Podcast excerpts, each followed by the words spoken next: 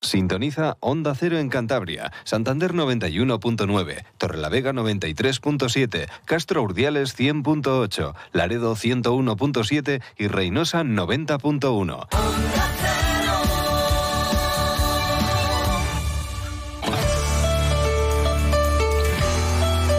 Cantabria en la Onda. Deportes con Fran Diez. Onda Cero. Saludos, bienvenidos al espacio que dedicamos al deporte de Cantabria, aquí en Onda Cero, con José Luis Aculián en la realización técnica. Tenemos por delante un fin de semana intenso con ese Lugo Racing. Tenemos también a Dani Sordo ya rodando en el Rally de México, otra vez en el Mundial. De momento, en el shakedown quedó cuarto, llegó a marcar el mejor crono en las dos primeras pasadas, pero no lo aguantó en la tercera, que no pudo hacerla. Y ya con los dos primeros tramos, eh, sexto y séptimo, ha estado el piloto cántabro.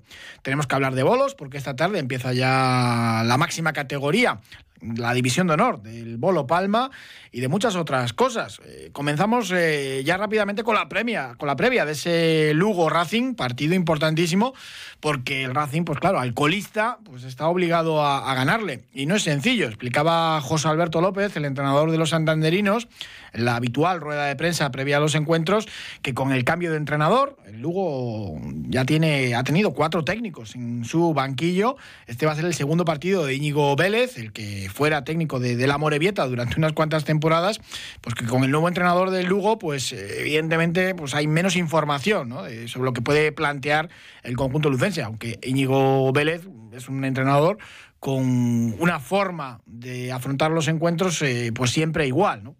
Estudiando a la Morevieta, yo creo que se sabe perfectamente cómo va a jugar este Lugo y no va a cambiar eh, demasiado. Una defensa de cinco, y precisamente eso es también lo que han estado entrenando durante toda la semana en el Racing. Escuchamos a José Alberto. Con el nuevo entrenador, eh, pues no tenemos demasiada información para para poder juzgar ni valorar eh, eh, conductas, eh, comportamientos del equipo. Entonces nos centramos un poquito más en lo nuestro. Sí que es cierto que hemos aprovechado pues esta semana para, para intentar corregir aspectos del, partido anterior, de, de, precisión, de cómo atacar una línea de cinco, de cómo ajustar también pues momentos de presión. Bueno, un poco todas las situaciones. Nos ha venido bien para trabajar sobre la mejora del partido anterior y también eh, como propio, ¿no? Por si algún día eh, tenemos que jugar con, con línea de 5, que es algo que, que, valoramos en alguna ocasión, pues el, el, el mejorarlo y, estar también acostumbrados a, a, a ese cambio de 4 a 5 defensores. Puede haber dos bajas de última hora, aunque no son significativas. Eh, Paul Moreno, que está sufriendo un proceso vírico, y Arturo Molina, que sufrió un golpe sin mayor importancia. Veremos a ver, porque depende un poco del último entrenamiento de, de mañana, si llegan o no a la cita la que es fija es la de Pablo Bobadilla, central riojano, que lleva ya muchos meses en el dique seco y que no ha jugado ningún minuto. Con este panorama y teniendo que hacer descartes entre los jugadores de la plantilla profesional, pues bueno, dos jugadores del filial que estaban entrenando y que entran en convocatoria habitualmente, como son el lateral izquierdo Mario y Geray, pues qué es lo que va a ocurrir con ellos, pues que se van a quedar para afrontar el partido del Rayo Vallecano, que además es un partidazo ante el líder, el Arenteiro. Lo explicaba José Alberto y dando un palo también al anterior entrenador sin querer, a Guillermo Fernández Romo, que hizo viajar muchas veces a, jugadores del B para que luego no dispusiesen ni de un minuto. ¿no? Esto es lo que decía José Alberto al respecto. Pues Mario, en principio, mañana va a entrenar con el, con el filial para jugar y estar a disposición eh, el domingo. Y Geray, pues decidiremos mañana después de la sesión.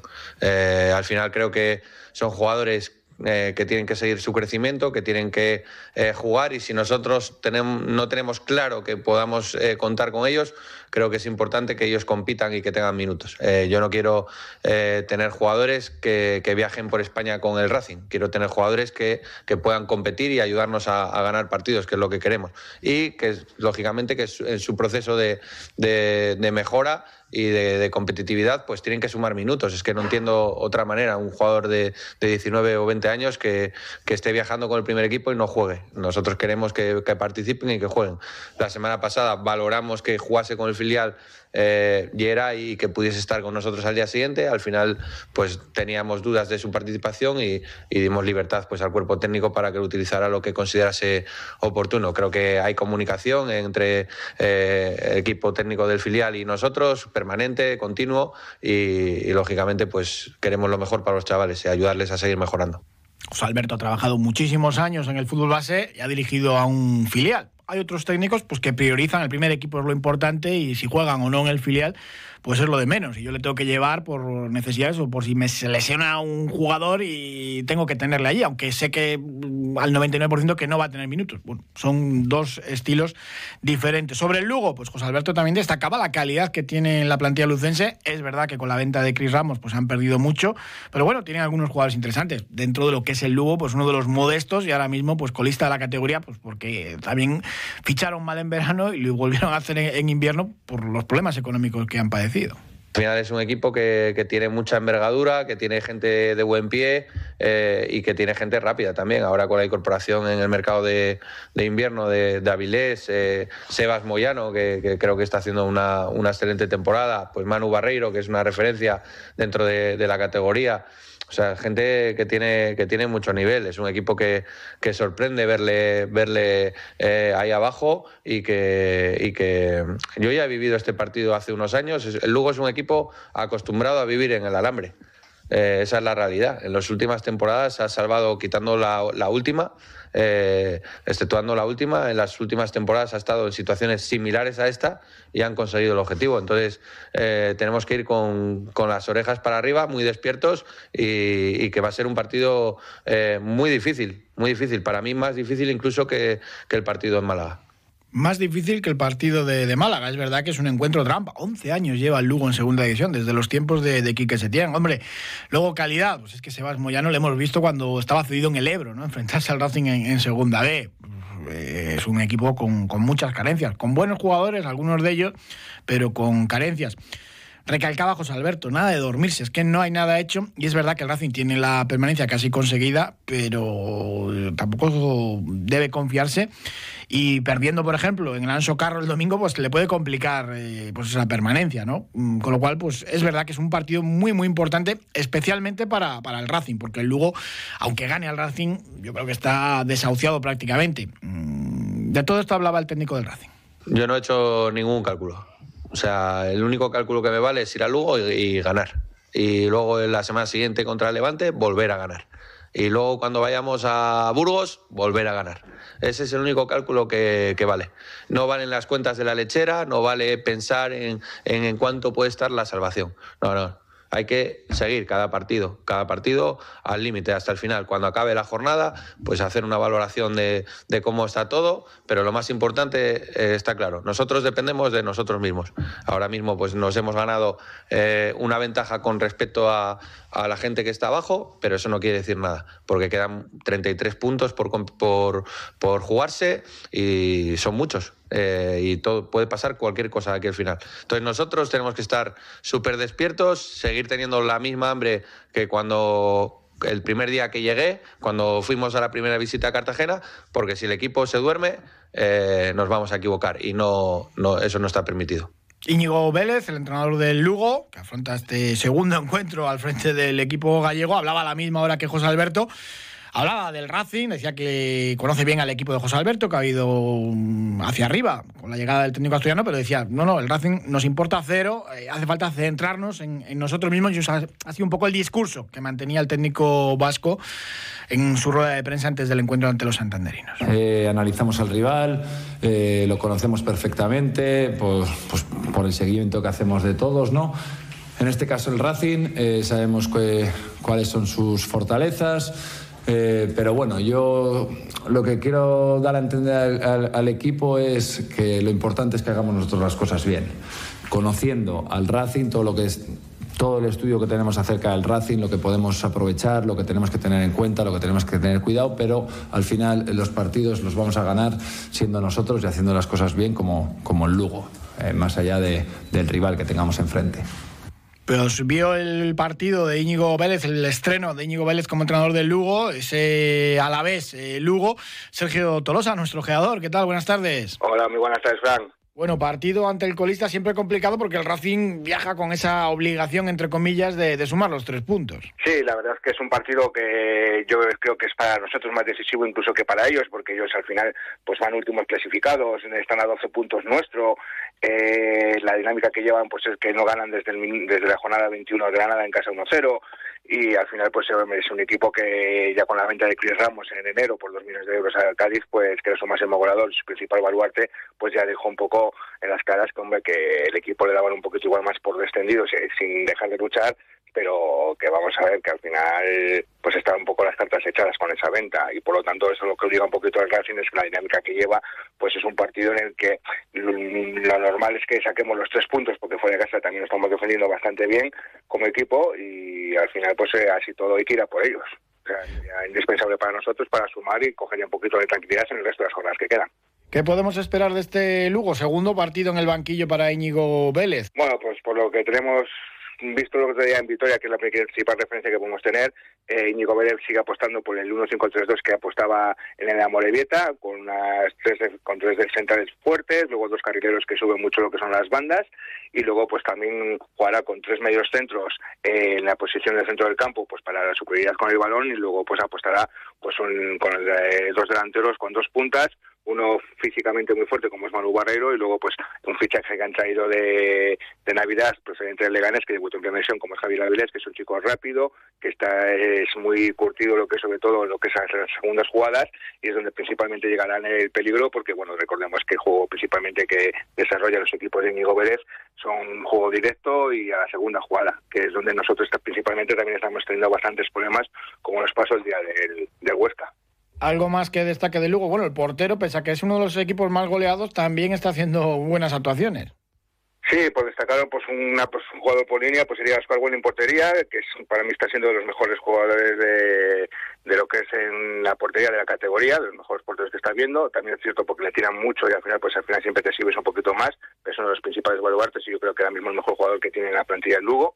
En la línea de tres que juegan de centrales sería Alberto Rodríguez, el más destacado, pues es un chico que de 30 años con 1,91 que ha ayudado muchísimo en el juego aéreo y que ya lleva dos goles y que sería pues un problema en lo que es en las, en las acciones a, balón parado.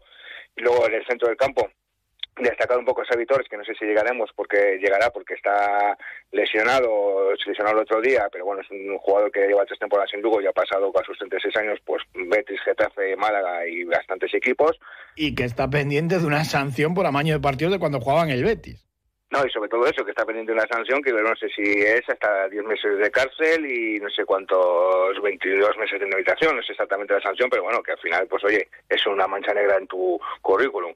Eh, aportaría también a Sebas Moyano, que es uno de los máximos del equipo, que es juega lo que es también en el centro campo, pero que hay un poquito a bandas, como tiene ha marcado ya tres goles, mide 68, es muy rápido y es sobre todo peligroso lo que son las contras. Y luego, pues, eh, destacar ya, aparte de los dos delanteros que hemos hablado, pues a Guido Guedes, que es un chico que ha venido de la Almería cedido, es internacional sub-20 y sub-18 con Portugal, y bueno, pues a sus 20 años es una de las promesas del fútbol portugués. Recordar que la Almería pagó al Vitoria de Guimaraes 3 millones de euros por su fichaje, con lo que te dice un poquito, pues que a su edad eh, no son números que digamos muy comunes para pagar y la progresión que puede llegar a tener este, este jugador. Bueno, pues a ver qué tal lo hace el Racing allí en el Anso Carros. Sergio Tolosa, muchísimas gracias, un abrazo. Un abrazo, Fran, muchas gracias.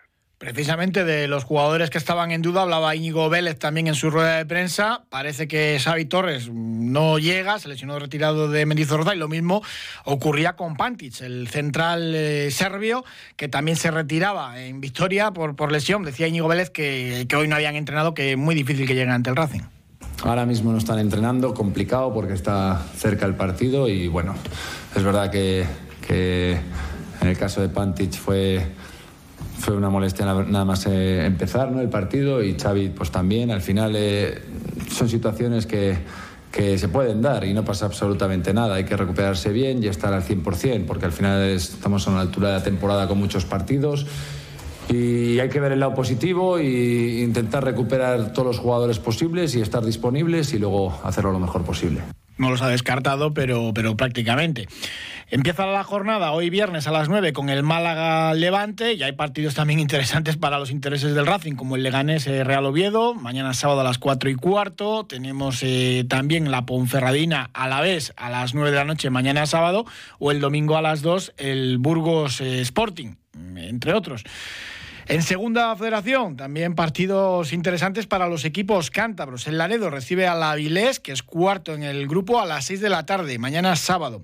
El Rayo Cantabria se enfrenta al líder en la Albericia, el Arenteiro, a las once y media el domingo. Y la gimnástica de Torlavega viaja a Asturias para enfrentarse al Marino del Luanco, que es séptimo en la tabla, domingo a las 5. Escuchamos a Ceci Fernández, que es el entrenador de los torlaveguenses. Un gran rival, que sus 40 puntos en la clasificación, pues pues ya nos dicen de, su potencial, ¿no?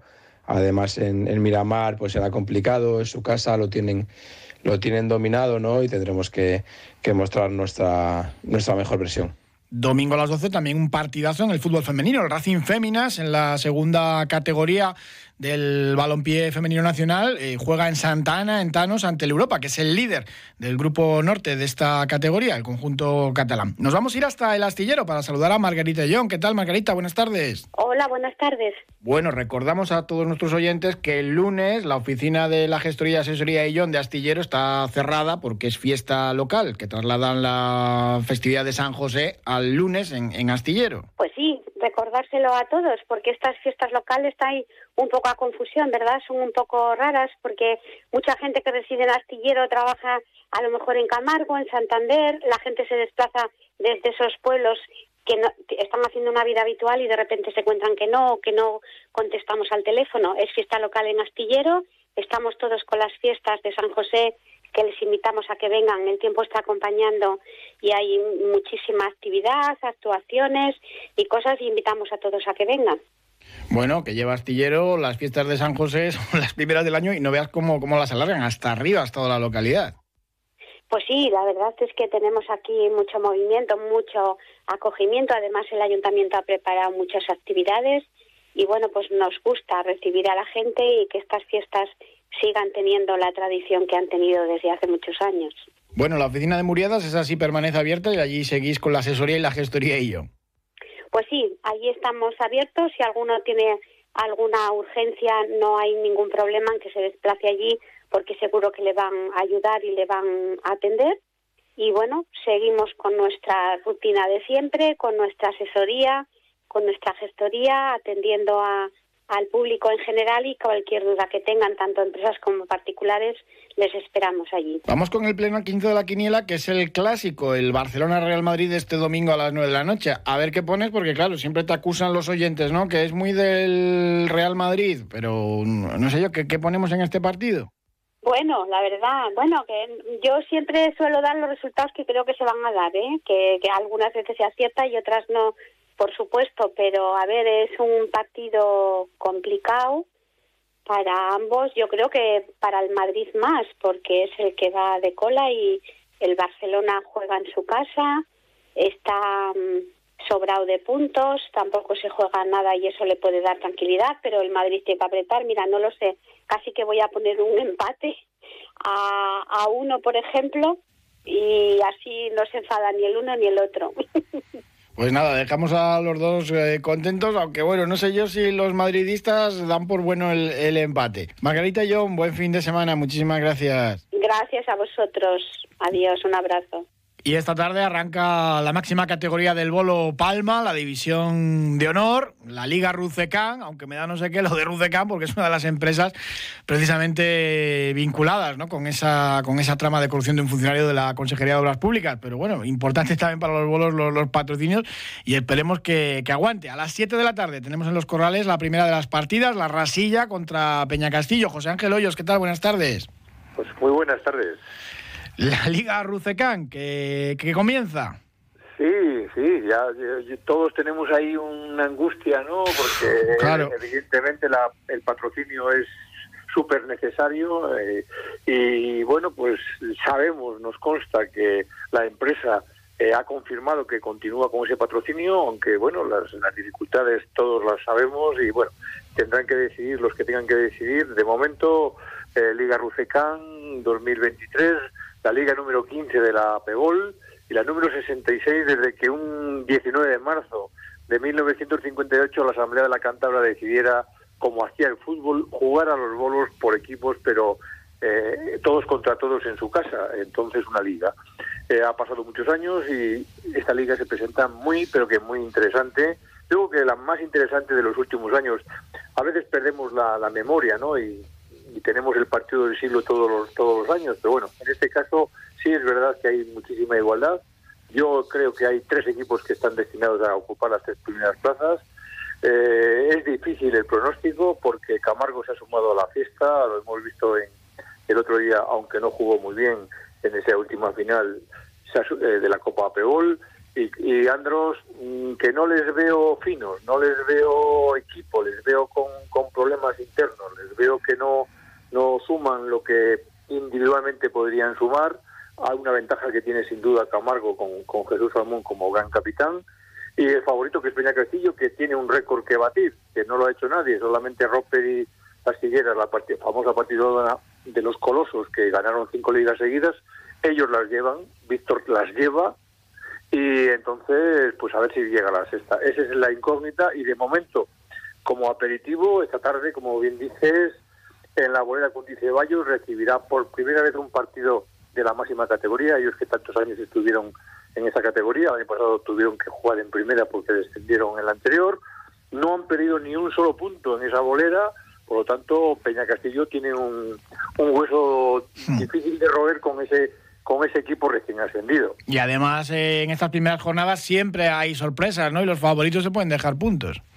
Es que es muy complicado, o sea, hay varias, mm, la misma APOL tiene en su página web una, una quiniela, ¿no? Es que es que al final dices, pues X, X, es una forma de decir, yo qué voy a, qué sé yo ahora, ¿quién, quién, cómo, cómo llega cada uno es cierto que yo creo que lo que sí se ha notado últimamente, eh, o sea, hay, hay más calidad de juego en, los bolos hoy en día que hace 30 años y, esa calidad está muy igualada. Yo yo entiendo, eh, o sea, alguien le puede parecer. A mí me parece que los equipos hoy que hemos dicho favoritos, Andros o Camargo o Peña Castillo, distan bastante de aquellos Puerta Roper o aquellos Construcciones Rotella de hace 20 años. O sea, que a mí me parece que eran más más sólidos entonces.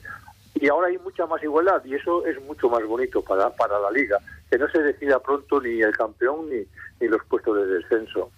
Pues José Ángel Hoyos, muchísimas gracias, buen fin de semana y la semana próxima pues hablamos, a ver qué tal fue pues esta primera jornada. A partir de ahora seguiremos hablando de bolos. Un abrazo. Venga.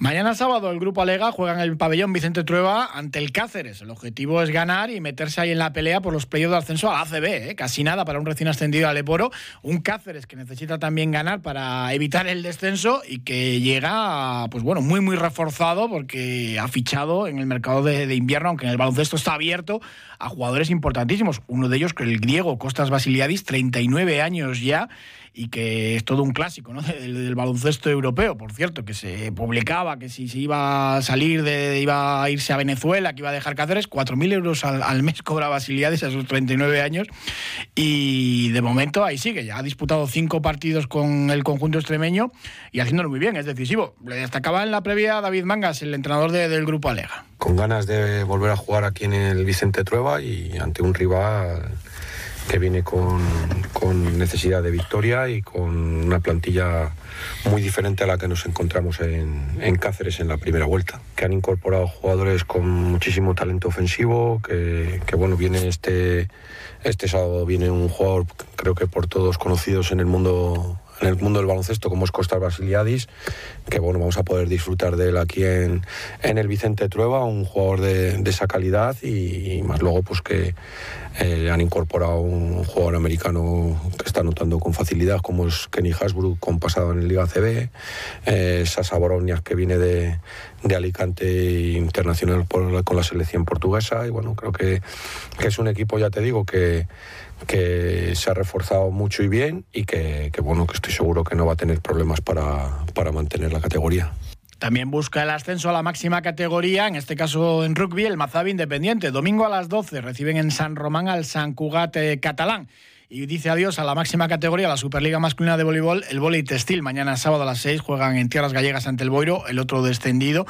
Ambos han hecho pues muy mala temporada. Y vamos ya con el motor, que tenemos a Dani Sordo con los primeros tiempos y el rally de Sierra Morena que arranca el Supercampeonato Nacional. Cambiamos la sintonía habitual porque a Marcelo Carbone le tenemos en Lisboa para ver a un mítico, mítico, mítico de los componentes de Pink Floyd, en este caso a Roger Waters. Marcelo Carbone, ¿qué tal? Buenas tardes.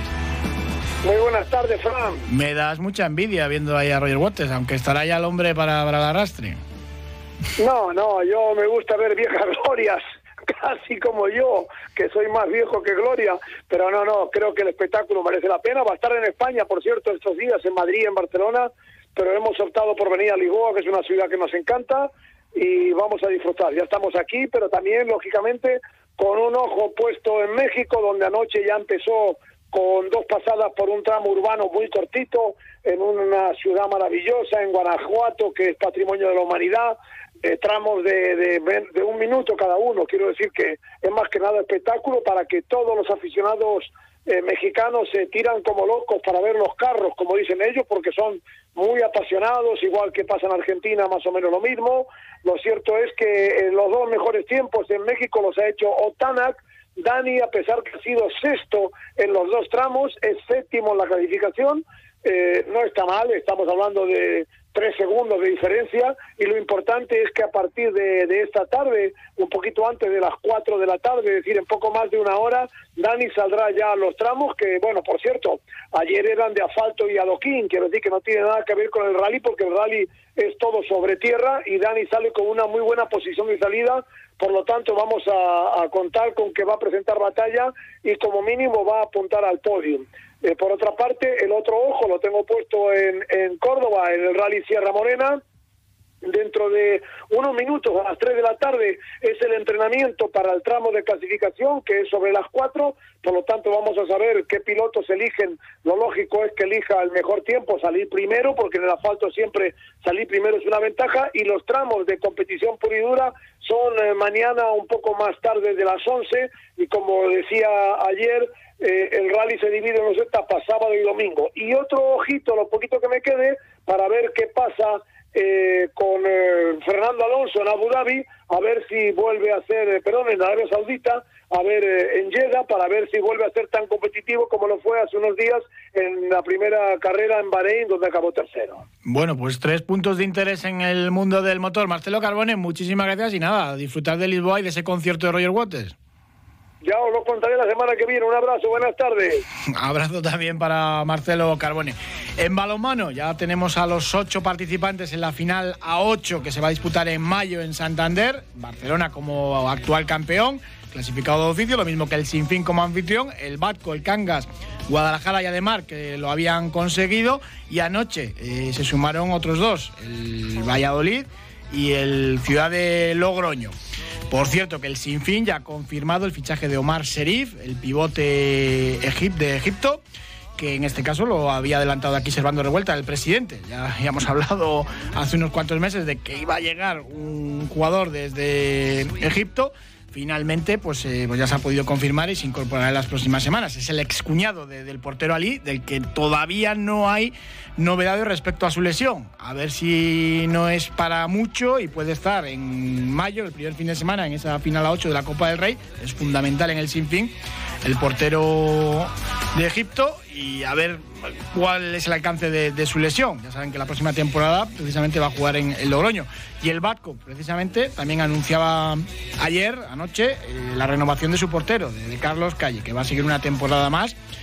Es complicado también renovar porque hay muchas ofertas, eh, pero el Batco está consiguiendo pues, renovar a, sus mejores jugadores, también ya a su entrenador, a Alex Mozas, y no es fácil, ¿eh? porque llegan a veces ofertas del extranjero importantes. Que tenemos balonmano femenino, la división de honor oro, la segunda categoría del balonmano femenino nacional en la Albericia. Mañana sábado a las 8 el Pereda se enfrenta al Lanzarote. El Pereda es noveno ahora mismo en la tabla de 12 equipos. En principio eh, tiene encaminada la, permanencia en esta segunda categoría del balonmano femenino. Muchísimas gracias por habernos acompañado. Hay muchos más eventos deportivos los hemos ido desgranando a lo largo de la semana. Les iba yo dando pequeñas pinceladas de, acontecimientos deportivos que tenemos durante el fin de semana. Muchísimas gracias por eh, haber estado con nosotros. Buen fin de semana. El lunes nos volvemos a escuchar aquí a la misma hora, a las dos y media. Un saludo.